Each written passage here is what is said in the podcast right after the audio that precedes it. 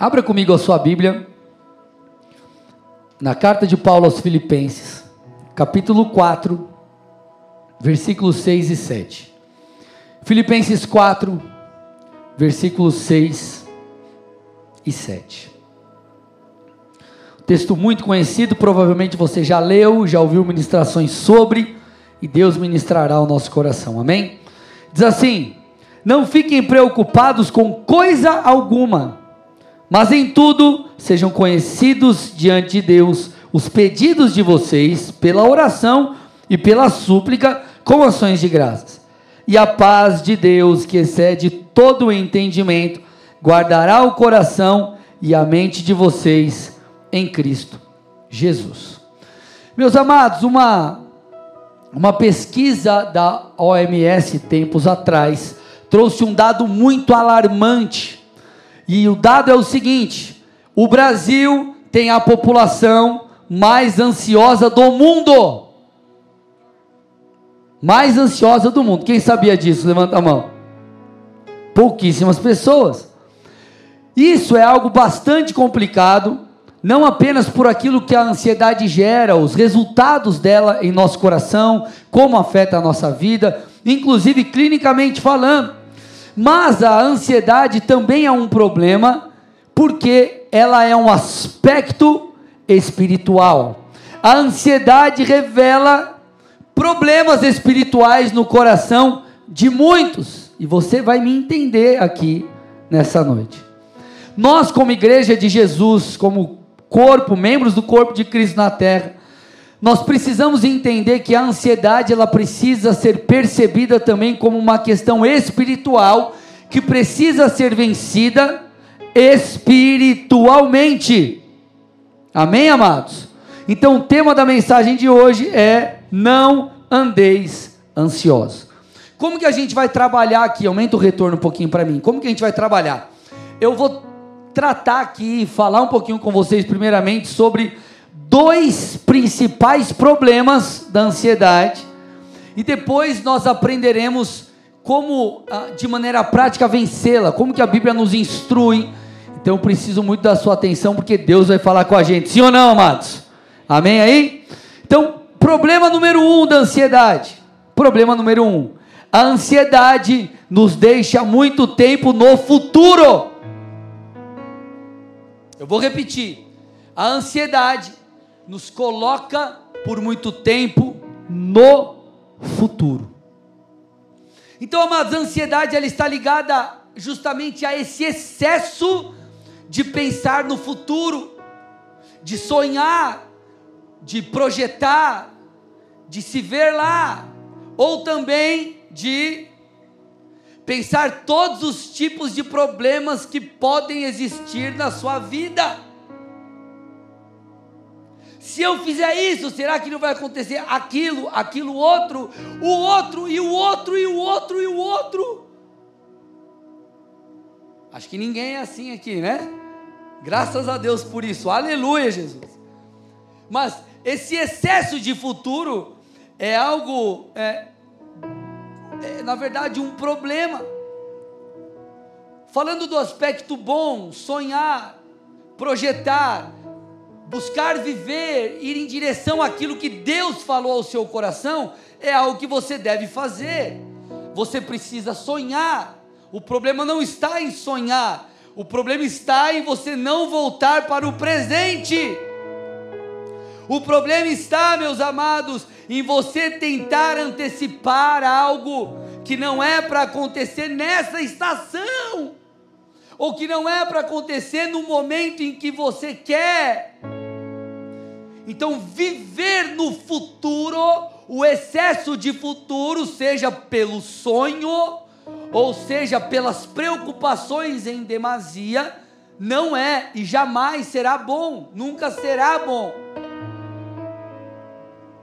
Perceba, olha, olha que interessante, Joel, Joel 2,28, um texto muito conhecido, a Bíblia diz assim: ó, E acontecerá depois disso que eu derramarei o meu espírito sobre toda a humanidade esse advento do Espírito que viria foi profetizado por Joel e isso se concretizou em Atos 2 e continua se cumprindo de maneira renovada em nossas vidas. Então, a consequência, o texto está dizendo: os filhos e as filhas de vocês profetizarão, os velhos sonharão, e os jovens terão visões. Então, sonhar, ter visões, são uma espécie de linguagem profética, é uma espécie de linguagem profética. É a forma que Deus usa para gerar em nosso coração a sua vontade. Então Deus colocou sonhos em seu coração, ok? Deus coloca projetos em nosso interior, e essa é a forma de Deus fazer com que eu e você possamos nos mover. Essa é a forma de Deus colocar algo em nós para que nós possamos sair do lugar. Na verdade, queridos, parte do que a fé faz é nos conectar com o nosso futuro. Então Deus fala conosco e através da fé nós visualizamos tudo aquilo que Deus fará. Por isso que Hebreus 11:1 a Bíblia diz: a fé é a certeza das coisas que se esperam, daquilo que eu espero, daquilo que eu sei que vai acontecer, que Deus disse que Ele faria. Ok? Então a certeza das coisas que se esperam. Uma das primeiras experiências que eu tive com Deus sobre o meu chamado, na verdade, a primeira experiência, eu estava numa, numa barca, num retiro, né, no Bola nós chamávamos de barca, chamamos de barca, 2000 e, sei lá, 5, não lembro o ano exatamente, e eu lembro que eu estava brigado com a pastora, porque na verdade ela brigou comigo, né? De maneira injusta, quero deixar claro aqui, porque eu nunca erro. Tudo bem? Então, ela, ela brigou comigo, foi, fui muito injustiçado. Mas eu lembro que nós estávamos num conflito, num relacionamento, e eu fui falar com o líder de célula. É, líder de célula dela na época, porque eu morava em São Paulo, eu já vinha para Curitiba, conhecia a galera, então eu procurei esse irmão. E conversando com ele ali, era pouco tempo antes do culto, ele me deu uma palavra, ele foi tomado pelo Espírito ali e ele falou para mim, porque um dos argumentos que eu usei foi o seguinte: falei, cara, acho que não vai dar certo, a gente eh, não está vivendo um momento muito legal, enfim. E outra coisa, ela tem um chamado pastoral, eu não tenho. Então, como que, como que a gente vai seguir juntos? Na hora, o Espírito Santo veio e ele foi tomado por Deus e liberou uma palavra sobre a minha vida, e uma delas ele falou: Você é sim pastor. E eu lembro que ele falou: Deus vai te mostrar. Eu saí daquela conversa, é, estava no culto, sentado na cadeira antes do culto começar, como você está. Eu apoiei a fronte assim da minha, minha, minha testa aqui na cadeira da frente e eu tive uma visão que eu estava pregando. Aquela foi a primeira experiência que eu tive. Ali Deus imputou algo no meu espírito. E essa foi a forma de Deus me guiar. Com essa palavra profética, Deus colocou um trilho diante de mim um caminho, uma rota, eu deveria perseguir por ela, prossegui-la, seguir por esse caminho. Então essa visão mudou tudo. Ela mudou tudo, ela apontou o que eu deveria fazer no presente para que eu vivesse aquilo no futuro. Então, olha que interessante, Provérbios 29, 18. Não havendo profecia, o povo se corrompe. A palavra profecia aqui no hebraico fala sobre visão. Então, não havendo visão profética, não havendo direção profética, o povo se perde, o povo se corrompe. Então, nós precisamos, enquanto povo de Deus, de uma direção, de uma instrução. Contudo, o grande problema acontece quando nós almejamos tanto viver nesse futuro, nós desejamos tanto chegar lá, chegar alcançar esse futuro desejável, isso que Deus mostrou, que nós não voltamos para o presente. É como se você morasse lá. Só que isso vai despertar uma ansiedade em demasia sobre a sua vida. Assim como as preocupações com coisas que você nem sabe. O que a Bíblia diz? Basta cada dia o seu próprio mal. Respira então, esse viver no futuro, além de ele gerar ansiedade, ele gera um outro problema, que, que é o seguinte: se você só vive no futuro, você nunca vai chegar lá, porque você não volta para construir. Vou repetir: se você só vive no futuro, você está preso, você só sonha, sonha, sonha, sonha, sonha, sonha, e não põe o pé no chão, você na verdade nunca vai alcançar esse sonho que Deus colocou em seu coração. Por quê? Porque você não volta, irmão, para a terra para construir. Você não volta para, para dar os passos necessários. Esses jamais viverão o que Deus mostrou, porque não constroem o futuro que Deus apontou. Então você precisa visitar o seu futuro, você precisa visitar as palavras proféticas, mas você precisa voltar ao presente para edificá-lo. Então, se lembrar daquilo que Deus disse te dá ânimo, mas o que vai te conduzir por esse caminho até lá, o que vai te levar a celebrar a vitória, viver aquilo que Deus disse, é justamente o que você vai decidir fazer hoje. É justamente aquilo que você decidirá fazer amanhã e construir na sua vida e em seu dia a dia. Por isso, irmãos, Entenda uma coisa: equilibre o futuro e o presente dentro de você. Eu te pergunto: você está edificando ou você está apenas sonhando? Eu vou repetir: você está edificando ou você está apenas sonhando? Será que você fica preso no futuro ou você volta para o presente? Ou será que você não está sequer desfrutando daquilo que Deus já tem feito na sua vida no presente, porque você se preocupa demasiadamente com o futuro? E você cria é, um número infinito de possibilidades e coisas ruins que podem acontecer na sua vida. Vocês estão me entendendo aqui? Deus está falando com alguém aí ou não? Eita glória, aleluia. Então, um grande segredo é você entender em qual fase você está. Em qual fase você está na sua vida espiritual, nos seus negócios, na sua vida familiar. Você está, você está em fase de celebração, de construção, enfim, qual fase você está? Porque a partir do momento que você entende qual é a sua condição atual, qual é a fase que você está, você entenderá os passos pertinentes para que você chegue lá. Então imaginemos que a rota da sua vida é uma escada composta por 100 degraus. Teu objetivo é chegar no topo.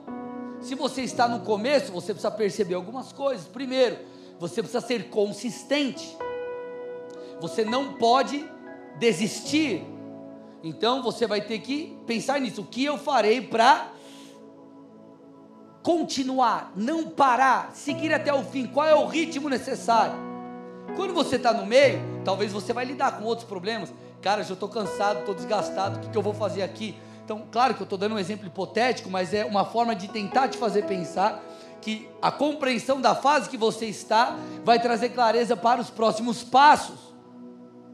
Então entenda a fase que você está e busque em Deus direção para aquilo que você precisa fazer para alcançar o próximo nível. Agora, o problema é que tem gente que, por mais que compreenda a fase que está, a pessoa não quer subir um degrau após outro, ela quer saltar degraus. Sabe quando você chega você chega em casa, você mora num apartamento, você mora no, quinto, no oitavo andar.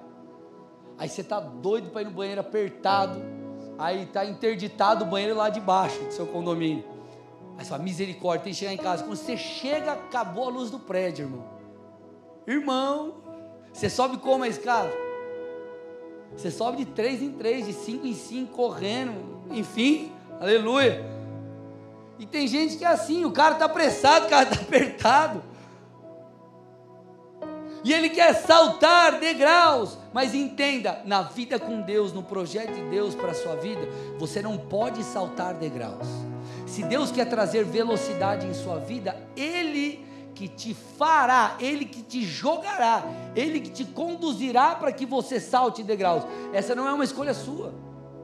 Você precisa respeitar os processos, porque Deus está te preparando. Nós temos falado sobre isso durante muitos cultos, vários cultos aqui já. Deus está te preparando. Se você não esteve no domingo, acesse o canal do YouTube. Você não estava aqui, o porquê das provações, uma mensagem poderosíssima que vai te ajudar a entender talvez questões que você está vivendo agora. Então Deus está te preparando. Foque no próximo degrau. Não fique tentando saltar, não fique tentando pular processos de Deus. Aprenda aquilo que Ele quer te ensinar hoje. Mantenha o foco no próximo passo.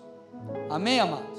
Não viva no futuro, volte para o presente, construa, tenha isso em mente, mas continue progredindo. Segunda verdade que nós precisamos entender, ou melhor dizendo, o segundo problema que nós temos que atacar, ir contra. Segundo problema. Problema número dois: a ansiedade revela falta de confiança em Deus. Ponto. Posso apertar um pouquinho agora, gente? Já passei a introdução, já passei a primeira parte. Posso apertar um pouquinho? A ansiedade é fato, ela revela uma falta de confiança em Deus. Ponto, é isso. O texto base da administração, Filipenses 4, 6 e 7, olha lá. Olha que interessante a abordagem do apóstolo Paulo. Na verdade, vamos, vamos avaliar aqui a, a primeira parte do versículo 6.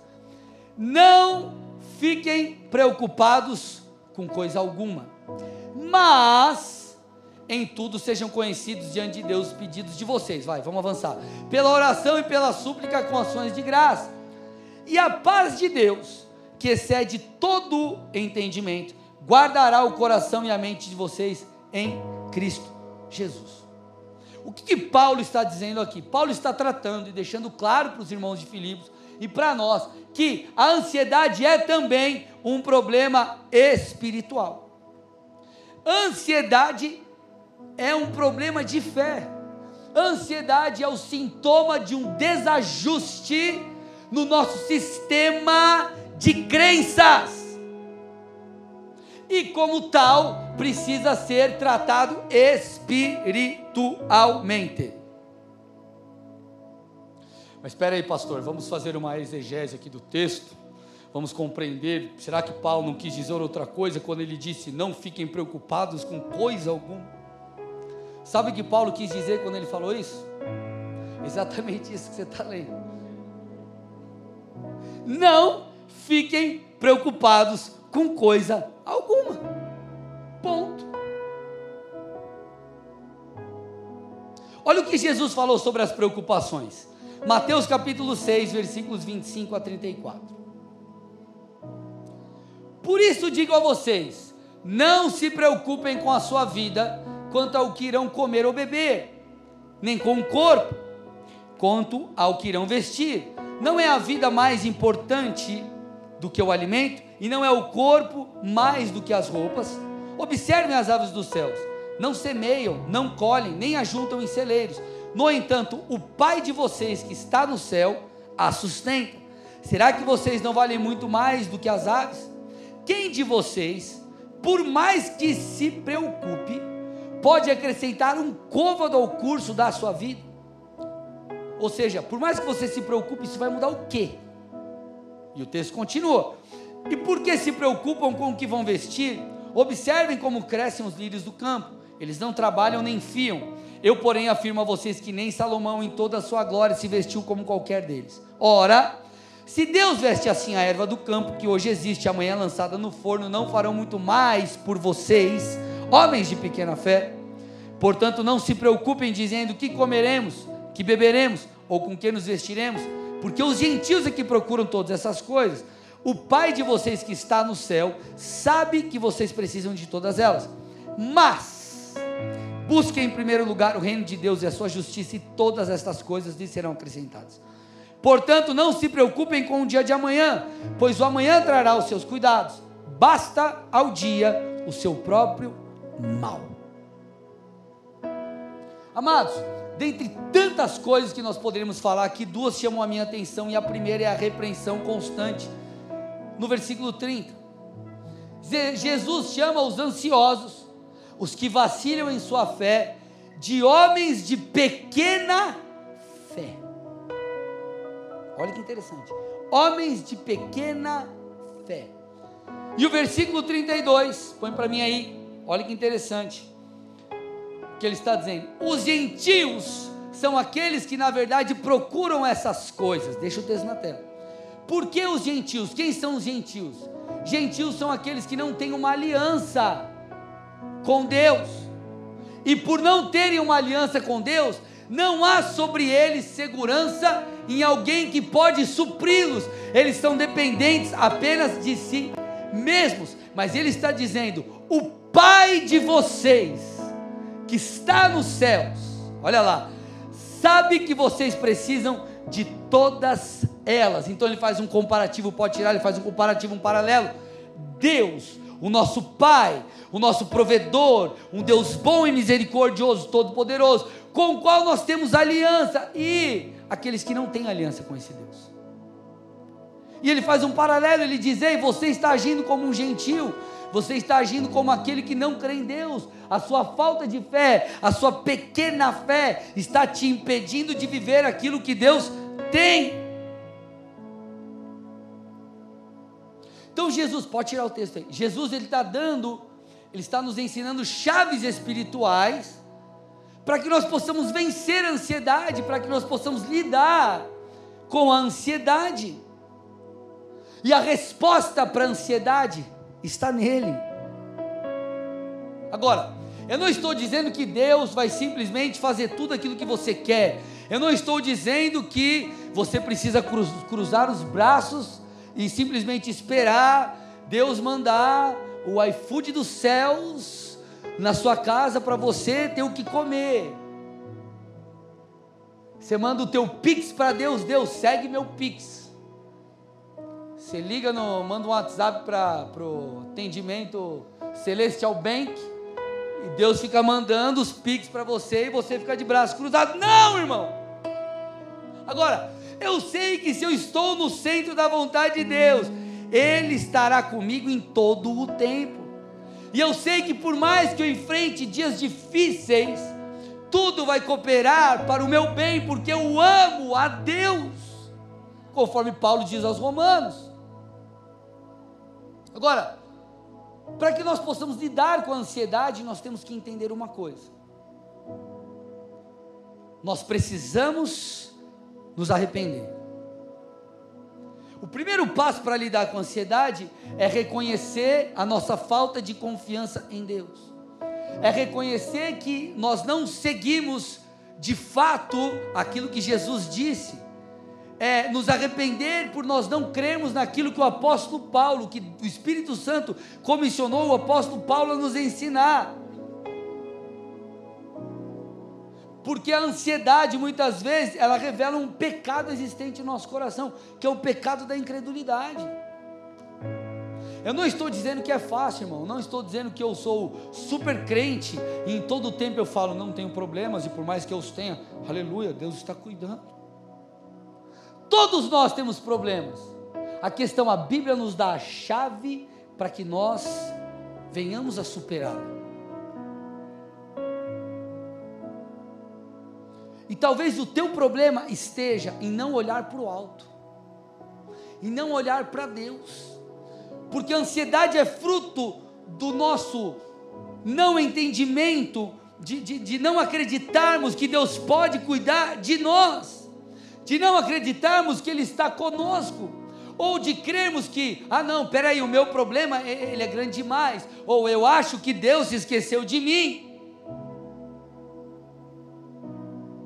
E o que mostra se nós de fato pensamos assim é como o nosso coração fica atribulado diante de muitos problemas. Vocês estão aqui ou não, amados? Deus está nos ensinando a lidar com ansiedade. Olha, olha, olha, olha, que interessante. Mateus 6,26. Vamos ler de novo. Observem as aves dos céus, que não semeiam, não colhem, nem ajuntam em celeiros. No entanto, o Pai de vocês, o nosso Pai, que está no céu, as sustenta. Então ele está dizendo, ó, Deus se preocupa até com as aves. O que, que ele está tentando dizer dessa forma, até um tanto, talvez, poética aqui?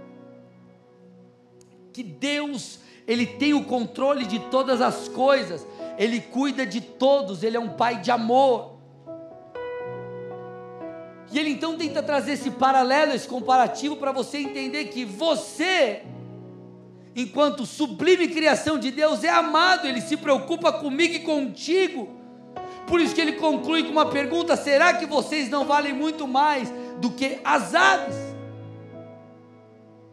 Eu não estou dizendo que Deus ele é como o gênio da lâmpada mágica e que ele está aqui para te servir, que você nunca passará por problemas e provações. Não, não estou dizendo isso. Mas o que eu estou falando é que você tem um pai. E um pai perfeito.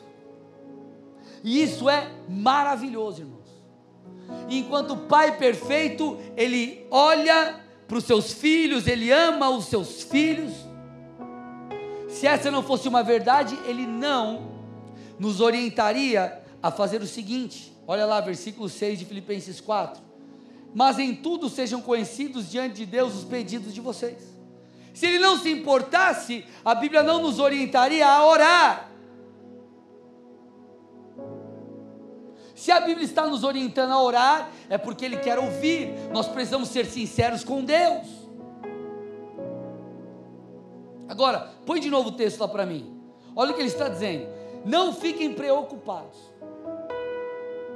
A palavra preocupados no grego, ela é composta por duas palavras, merizo e nous, que significa dividir em mente, dividir a mente mente dividida.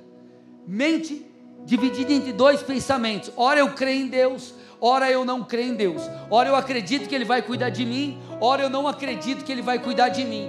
E esse, essa minha instabilidade espiritual gera em mim preocupação. Porque eu não sei se Ele vai fazer ou se Ele não vai fazer. Se Ele cuida de mim ou, ou se Ele não cuida. Ok, talvez certas coisas nós enfrentaremos por nossos próprios erros, mas até nisso, mediante o arrependimento, nós queremos que o Deus de graça vai nos levantar e vai nos ajudar a enfrentar os dias difíceis. Então a preocupação ela divide a nossa mente, ela divide o nosso coração e nós não conseguimos crer em Deus. Nós ficamos presos entre a esperança e os problemas entre as circunstâncias e o Deus fiel. Você está entendendo, amado, que para nós crentes, a ansiedade ela é também, em essência, eu posso afirmar, um problema espiritual. Contudo, a primeira coisa que nós precisamos fazer diante disso é reconhecer, Senhor, me perdoa se em algum momento eu tirei os olhos de ti. Mais uma vez eu estou afirmando aqui, eu não estou dizendo que é fácil. Mas eu estou dizendo que essas lições, elas ajustam o nosso coração. Então nós precisamos nessa noite, talvez o teu e o meu primeiro passo seja: Senhor, me perdoa, me perdoa porque eu não criei, me perdoa porque eu não creio, me perdoa porque eu tenho estado com a minha mente dividida. Então a ansiedade nos faz se preocupar muito com o futuro ou ficar preso no futuro. E a ansiedade também é um problema espiritual, nós entendemos isso. Agora, entendido o problema mesmo, qual é a solução? Vamos de novo para o texto base, Filipenses 4, 6 e 7. Não fiquem preocupados com coisa alguma, mas em tudo sejam conhecidos diante de Deus os pedidos de vocês, pela oração, pela súplica, com ações de graças, e a paz de Deus, que excede todo entendimento, vai guardar a mente e o coração de vocês. Então, como lidar de maneira prática agora com a ansiedade? duas coisas que nós aprendemos com esse texto. Primeira delas, apresente a Deus as suas petições. Eu vou falar algo muito simples, mas é uma realidade. Muitas vezes nós não oramos e depois ficamos frustrados. Nós achamos que só porque Deus sabe da nossa necessidade, isso é suficiente para Ele fazer tudo aquilo que prometeu. Deus espera que você ore, não só para você demonstrar sua dependência nele ou dele, mas para que espiritualmente Ele possa mover todas as coisas em sua direção. Se essa não fosse uma verdade, Jesus não ensinaria na oração o modelo seguinte: a oração do Pai Nosso, põe para mim aí, Mateus 6, 10 e 11. Ore o seguinte: venha o teu reino, seja feita a sua vontade, assim na terra como no céu. Ore também pelo que? O pão nosso de cada dia nos dá hoje, pão espiritual, o pão físico também. Então Jesus está ensinando, você precisa orar você precisa pedir, você precisa abrir a sua boca, você precisa falar com Deus. Essa é uma chave espiritual. Muitas vezes nós não recebemos, muitas vezes não conseguimos lidar com a ansiedade, muitas vezes não vencemos esse sentimento, porque nós não oramos.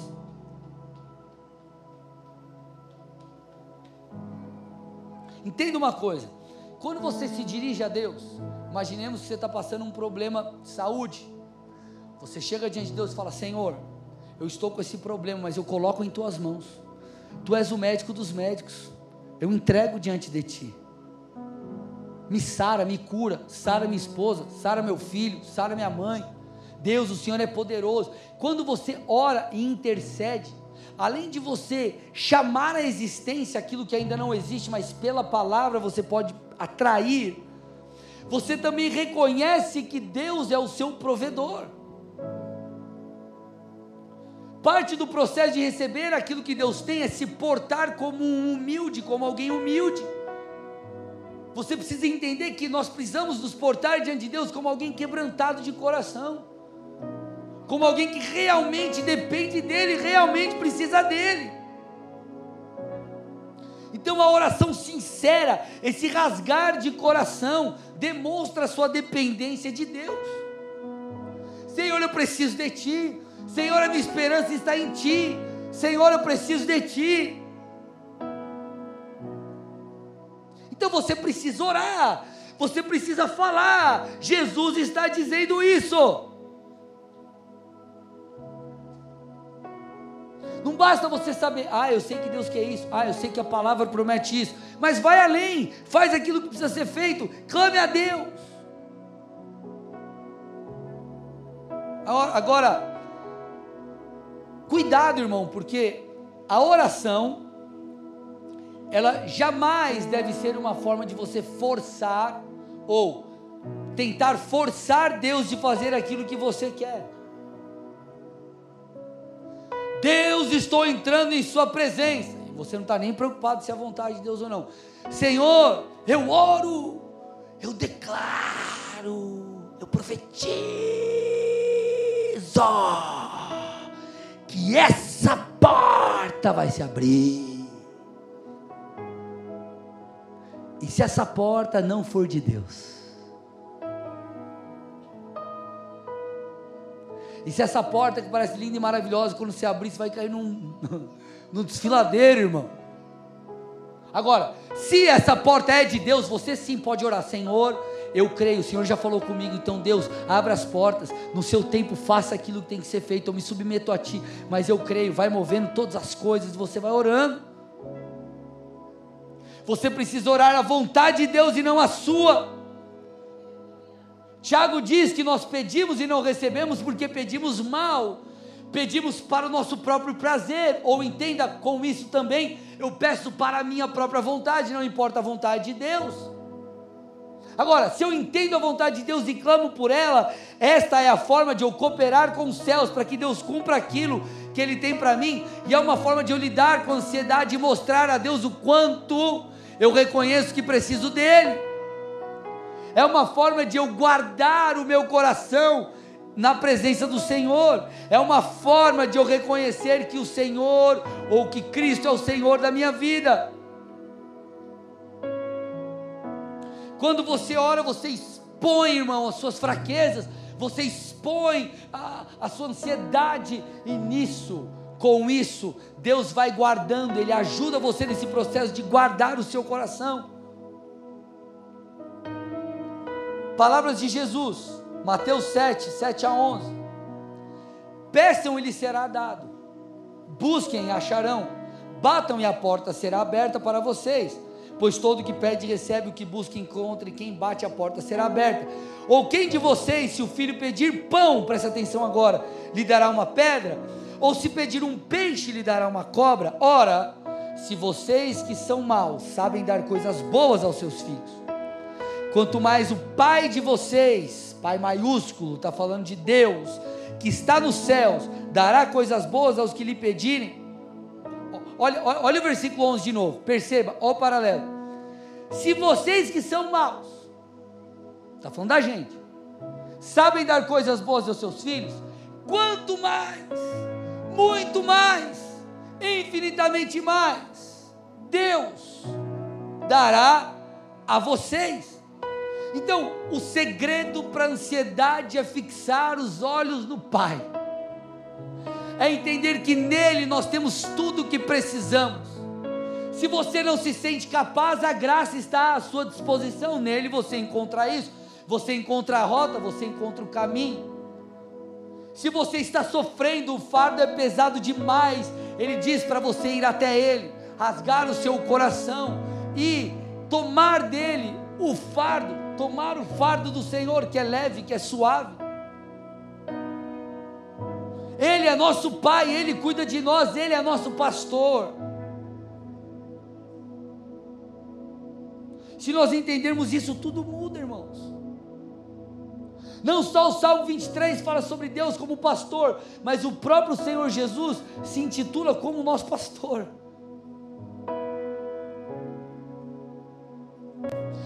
Nós podemos dar coisas boas aos nossos filhos, quanto mais Deus, que é perfeitamente bom e todo-poderoso, o fará. Então, apresente as suas petições diante de Deus.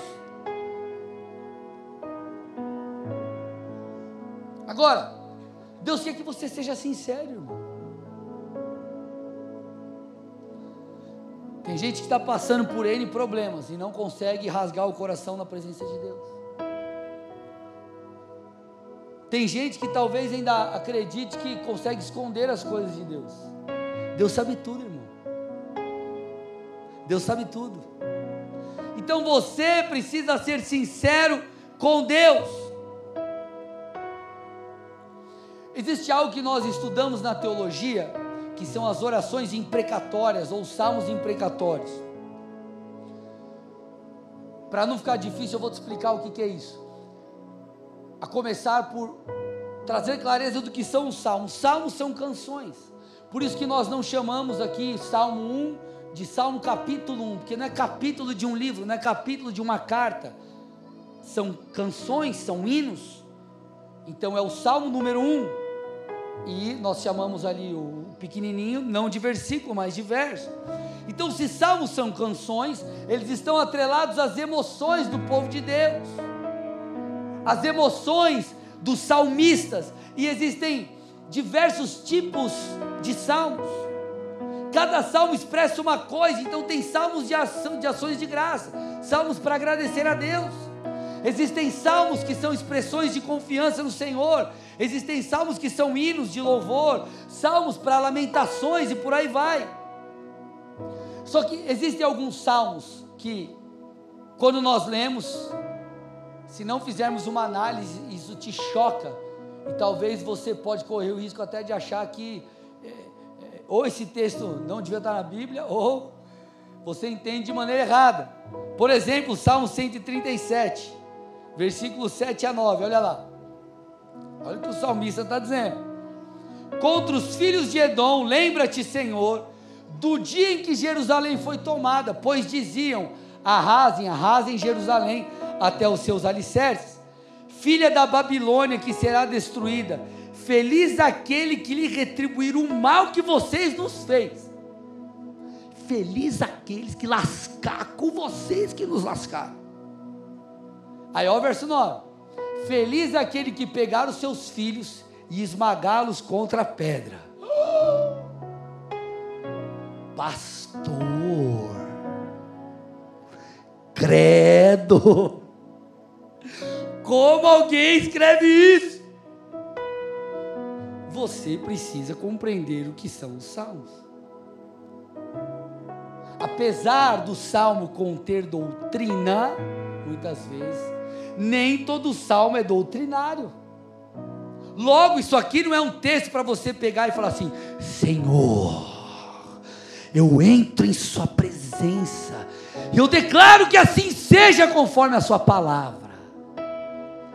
Que o Senhor lasque com os meus inimigos, desgraça. Jesus disse: ame o seu inimigo. Ore por aqueles que perseguem vocês dê a outra face. Então, que trem é esse que está na Bíblia? Salmos eram cânticos, músicas que expressavam o estado do coração do povo e do salmista. Então, esse Salmo 137 é uma lamentação pelo sofrimento que eles enfrentavam, enfrentaram por causa do exílio. O exílio foi algo terrível terrivelmente doloroso para o povo de Deus. Então, esse salmo, esse salmo não é um salmo que é, comunica que o crente tem que procurar a vingança dos inimigos. Na verdade, é um salmo para expressar os sentimentos dos filhos de Deus nesse tempo. Era uma forma de apresentar a Deus aquilo que eles sentiam, o que estava dentro deles eles não estavam fazendo proclamações proféticas, eles estavam abrindo o seu coração diante de Deus. Vocês estão aqui, gente? Outra coisa que você precisa entender: salmos possuem hipérboles em sua composição, ou seja, uma linguagem exagerada. Você sai da academia, tem aquele treino puxado, você fala assim, cara, eu achei que eu ia morrer. Você ia morrer? Sim ou não? Não, você está exagerando. É uma forma de você dizer o quê? Cara, o treino foi puxado. Então a poesia hebraica, ela tem também essa, esse tipo de linguagem. Agora, pastor, entendi. Ou também não entendi. Mas o que, que eu faço com essa informação? Ok? Então, os salmos não eram literais, muitas vezes na sua expressão, mas era uma forma de comunicar, às vezes de maneira até exagerada, aquilo que estava no coração, o princípio. Então, o que, que você aprende, como você aplica isso de maneira prática? Rasgue o seu coração na presença de Deus, porque os salmos imprecatórios nos ajudam a lidar com as emoções em excesso, nos ajudam a lidar com as dores, com as ansiedades, com os traumas, com as perdas, com as frustrações. Então, da mesma forma que o salmista colocava diante de Deus, Deus, meu sentimento é esse. Você precisa chegar diante de Deus e falar: Senhor, eu estou assim, ajusta o meu coração. Eu sei que eu estou sentindo isso, mas eu não quero. O que Paulo disse, Efésios 4, 26 e 27, não fiquem, ou melhor, fiquem irados e não pequem. Fiquem irados, mas não pequem. Não deixem que o sol se ponha sobre a ira de vocês, nem deem lugar ao diabo. Então você está irado, você está ferido, você está machucado, você está ansioso, e você chega diante de Deus e fala: Senhor, eu estou assim, mas eu estou rasgando meu coração em Sua presença, porque eu sei que o Senhor é bom, eu tenho o Espírito Santo, Deus, me dá o fruto do Espírito, me ajuda a vivê-lo, me dá domínio próprio, me dá paciência, me dá temperança. Deus, me ajuda, coloca as coisas no lugar dentro de mim. Ore, apresente as suas petições diante de Deus. Por vezes, irmãos, essas orações serão como súplicas. Você ora com dor, você ora com aquele pesar, está difícil, mas você está colocando diante daquele que tudo pode a sua situação. Então é exatamente isso que o Senhor espera: que você exponha diante dele os seus anseios, que você rasgue o seu coração, que você fale, fale, fale diante dele. Vocês estão aqui, amados? Então, essa é a primeira coisa: apresente diante de Deus suas petições, as suas questões familiares, as suas questões eh, profissionais, as suas questões espirituais, os desafios que você tem enfrentado. Apresente diante dele, isso é uma chave espiritual. Agora, não adianta você se portar diante de Deus como um murmurador. Claro, você pode rasgar o seu coração, você vai falar a Deus de fato aquilo que você está sentindo, mas você não pode perder de vista quem Ele é, e você não pode deixar de ter esperança. Vocês estão aqui ou não? Por isso, põe para mim versículo 6 de novo de Filipenses 4. Por isso que o texto diz: ó, você apresenta diante de Deus pela oração e pela súplica, o que está escrito no final ali? Mas com. Com que, gente? Ações de graça. Então você apresenta a sua petição, mas você já agradece. Paulo está nos encorajando a agradecer. Sabe por quê? Porque gratidão é fruto da fé. Eu vou repetir: gratidão é fruto da fé. Só agradece quem crê na intervenção divina. Só agradece quem crê que o Senhor é bom e apesar de toda e qualquer situação que você esteja enfrentando, você acredita que Ele estará com você. Conforme você agradece, agradece e agradece, isso funciona como um exercício para a sua fé. Senhor, eu estou aqui diante do teu altar apresentando a minha vida profissional. Eu estou vivendo um deserto, Senhor. Eu estou passando por essa situação financeira, minha família, minha casa. Senhor, tem misericórdia. Mas eu te agradeço. O Senhor é bom. Tu és o meu pastor. O justo não mendiga o pão. Então eu creio em ti. Você faz isso no dia 1, um, no dia 2 no dia 3, no dia 10, no dia 20, meu irmão, a sua fé cresce. Comece a agradecer.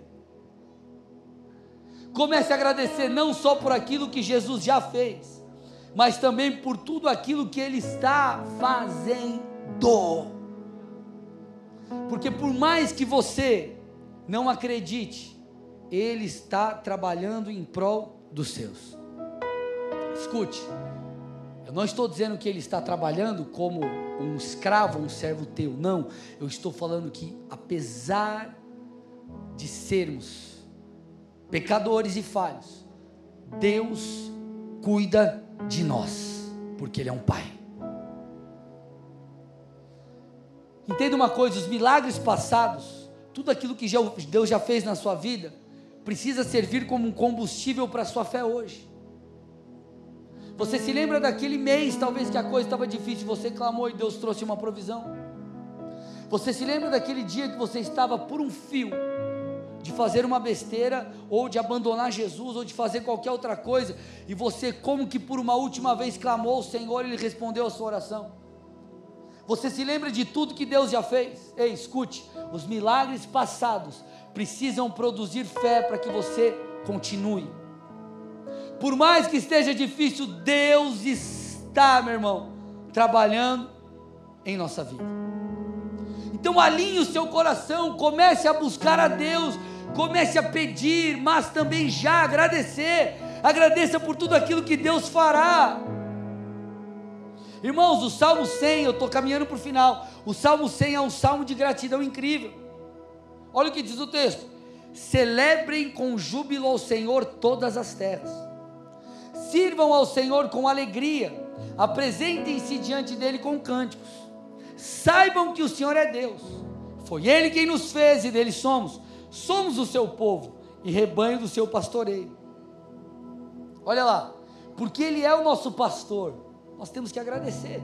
E o texto continua: Entrem por suas portas com ações de graças, e nos seus átrios com hinos de louvor.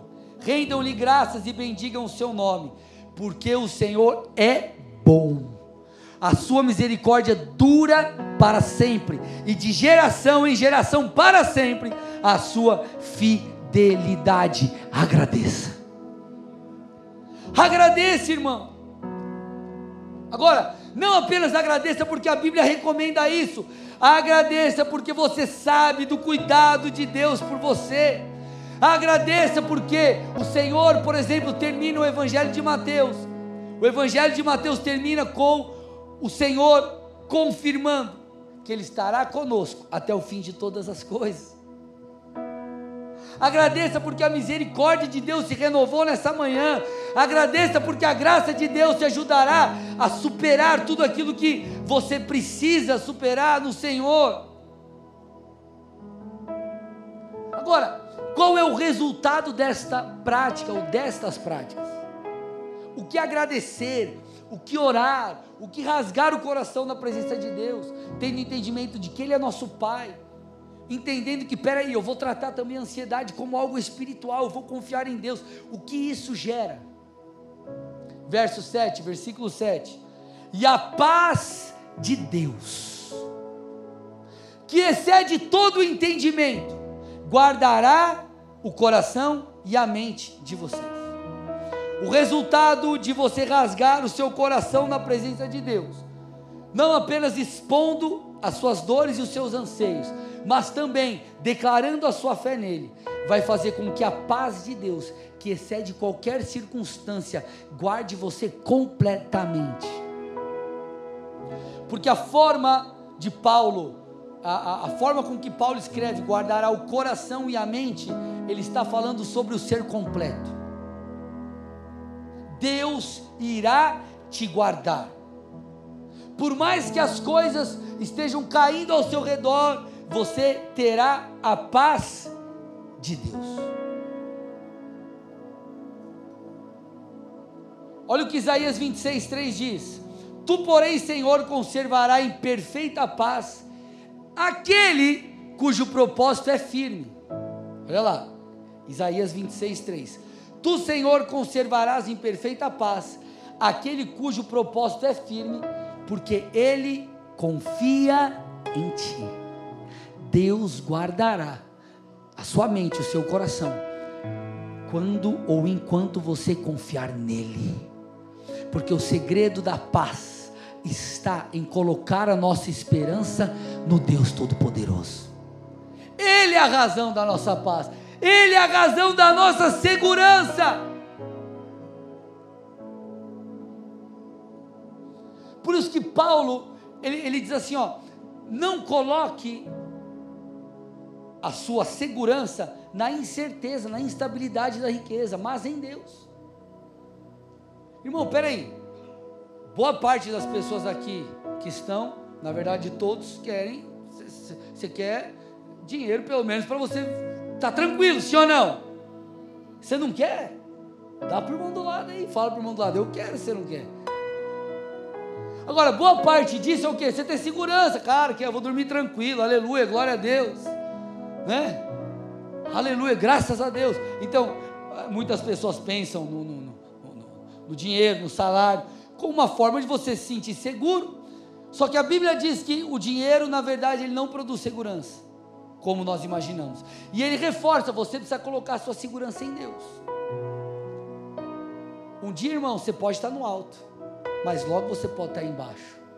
Agora, independente se você está em montes e vales enquanto servo de Deus, o Senhor estará contigo. A sua dependência está nele. E quando nossa dependência está em Deus, Ele nos dá paz. E essa paz nos dá condição para continuar lutando. Essa paz me dá condição para continuar crendo, para continuar não caminhando por vista, pelas circunstâncias, mas por quem eu creio. E por quê? Porque a minha fé está apoiada não em alguma coisa, mas em alguém. Não é em algo, mas é no Todo-Poderoso, no Deus perfeito. Isaías 43, 13. o último texto, penúltimo texto, Isaías 43, 43 13. Ainda antes que houvesse dia, eu sou o Senhor dizendo. E não há quem possa livrar alguém das minhas mãos. Agindo eu, quem impedirá? Então o Senhor está dizendo: antes de qualquer coisa, eu sou, eu sou eterno. Eu estou sobre todas as coisas. Eu sou. E se eu ajo, quem pode impedir? Então, a sua esperança está no eu sou. A sua esperança está em Deus, que é alguém perfeito, irmão. Então, quando você pratica o clamor, pratica o rasgar o seu coração e põe a sua confiança em Deus, você pode crer que Deus irá te sustentar, te guiar, te conduzir e Ele te dará paz apesar de todas as coisas, para que você possa encontrar a rota que Deus tem para essa estação. Deus está te preparando. E eu termino com Filipenses 4, 6 e 7 novamente, com toda essa, com toda a perspectiva ajustada. Guarde esse texto em seu coração. Não fiquem preocupados com coisa alguma, mas em tudo, sejam conhecidos diante de Deus os pedidos de vocês, pela oração e pela súplica, com ações de graças, graças. E a paz de Deus que excede todo o entendimento, guardará o coração e a mente de vocês em Cristo Jesus. Não andeis ansiosos. Amém, igreja?